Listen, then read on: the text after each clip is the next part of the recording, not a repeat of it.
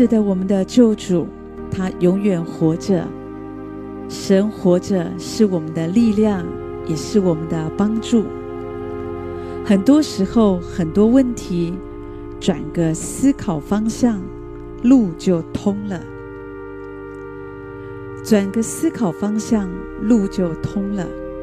很多时候，我们碰到一个问题，想啊想，想啊想，就是想不通，想不透，就是不明白这件事为什么会是这样呢？常常越想就越无解，很无奈，不知道如何是好。有的时候，甚至越想就越钻进牛角尖了。人常说：“山不转路转，路不转人转。”我们信靠上帝的人，更是可以这样，在面对困境的时候，让我们来思想神的能力，思想神的恩典，来寻求从神来的智慧，可以处理一切的问题。有的时候，当我们转个方向，路就通了。有一个小故事是这样说：说到有一只驴子，那一天它不小心就掉进井里了。这个驴子在井里不断的哀鸣，它的主人听见了，就匆忙的赶过来，发现心爱的驴子竟然掉下去，掉在井里面。可是井那么深，虽然主人想办法想要救这只驴子出来，可是努力了半天也是不成功。后来这个农夫心里想，既然这口井已经枯干了，也是一个很久的老古井，这一头驴也已经老迈，今天他既然一不小心掉下去，那干脆。干脆一不做二不休，就把两个问题一起解决好了。所以这个农夫，他就叫一些邻居来，带了铲子，他们就开始向井井旁周围有一些泥土，就在这里铲土，然后把土就给拨进了这个古井里。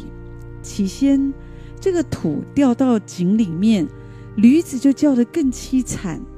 可是不一会儿。这个驴子就不叫了。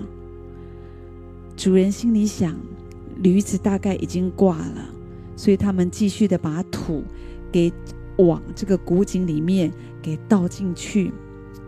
过了一阵子，主人探头往井里一看，哎呀，不得了！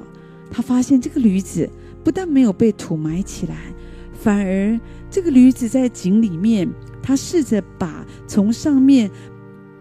拨下来的土，他就给甩下来，而且用脚踩一踩、踏一踏，这个土。就成了阶梯。所以这一个驴子正一步一步的走上来，所以后来驴子就跳出井口，就离开了。当然，它是一个小故事，可是这个故事却让我们看见，转个思考方向，路就通了。如果这个驴子他也放弃了，他心里想，反正终究也是一死，那干脆就在这里好了。既然主人要活埋我，我也没有别的选择，我就任凭我的生命就这样结束吧。那么一切就无解。可是当这个驴子他有另外一个思考方向，他心里想，我不要死，我要活着。他要把身上的那些泥土就把它抖一抖，渐渐的。这个泥土越堆越高，到了一定的高度，驴子就可以跳出这个井口了。圣经告诉我们，敬畏耶和华是智慧的开端，认识至圣者便是聪明。神的话也鼓励我们要专心的仰赖神，不要依靠自己的聪明，在你一切所行的事上都要认定他，神必指引你的路。所以，当我们愿意这样来倚靠神，你会发现，虽然有的时候人生有困境，可是神可以帮助你，他是你的智慧，他是你的聪明。当你转个方向，当你来仰望神，神会为你开路。转个方向来思考，路就通了，而且可能比你想的更好。因为神，神为爱他的人所预备的是眼睛未曾看见，耳朵未曾听见，人心也未曾想到的。